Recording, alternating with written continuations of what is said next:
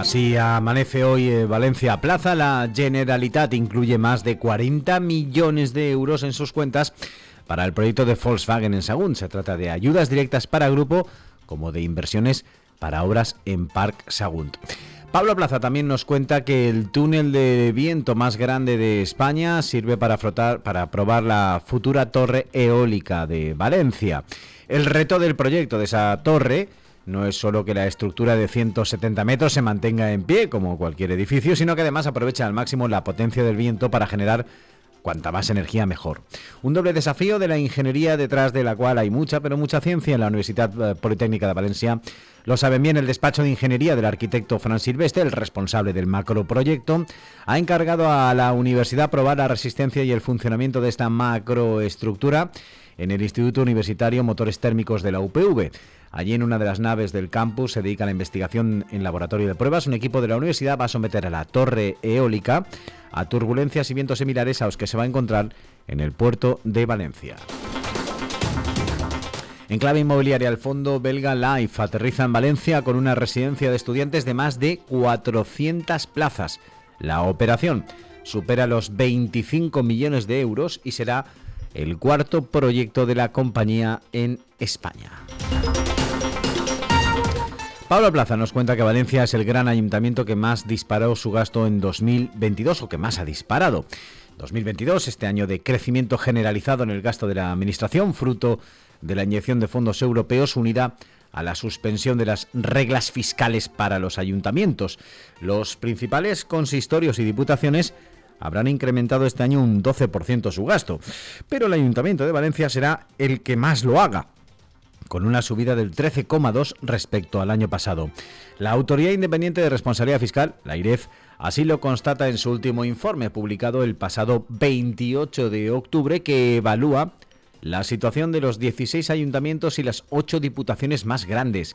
Entre ellos y concretamente entre los 8, municipios de mayor importancia, el de Valencia se erige como el que más ha disparado su gasto. Una subida del 13,2 se sitúa por delante de otras grandes ciudades con las que puede comprarse. Madrid, Barcelona, Sevilla, también se quedan detrás de Valencia, Zaragoza, Málaga, Murcia, Bilbao o Alicante. Con todo, otros ayuntamientos de menor tamaño han visto incrementados sus gastos en mayor medida, como Palma, Córdoba, Las Palmas de Gran Canaria o Gijón. En este sentido, el informe examina también la evolución del gasto en los últimos cuatro años y aquí el gobierno municipal de Valencia también se sitúa entre los grandes municipios que más ha engrosado la columna de gastos un 8,4 desde 2018, solo por detrás de Madrid, que lo ha hecho un 11,9%. Marta Gozalvo nos cuenta que Manuel Alcaraz es el candidato que gusta en compromiso para el Consejo Jurídic Consultiu. Los grupos parlamentarios debían abordar la, la, vuelta de las vacaciones de verano, la renovación de varios órganos estatutarios cuyos miembros se encuentran en función, estaría que sigue pendiente, incluso ya saben, en la sindicatura mayor de Contes.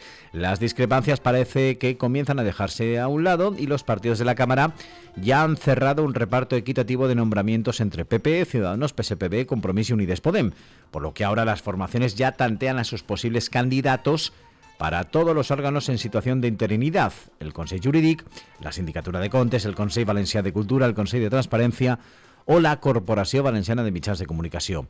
Unides Podem es una de las formaciones que más ha avanzado en las últimas semanas con la propuesta de Antonio Montiel para el Judic, para el Juridic, un candidato que a priori generaría consenso entre el resto de fuerzas parlamentarias. También en el PSPB tiene claro que su candidata, Margarita Soler, debería seguir en este órgano. Compromís por el momento es el único partido del Botanic que no ha despejado la incógnita para quién propondrá de cara a estar en esa institución. Sin embargo, el nombre de Manuel Alcaraz, que fuera consejero de transparencia, es el que circula ahora mismo.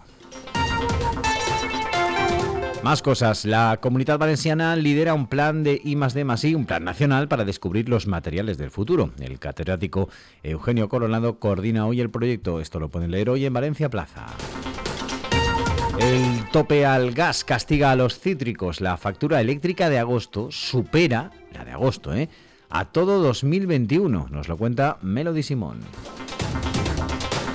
Y la Federación Valenciana de Municipios y Provincias compra el piso colindante donde se ubicaba la Universidad Católica para ampliar su sede, una operación de más de medio millón de euros para un céntrico inmueble de 506 metros cuadrados, nos lo cuenta Chimo Aguar.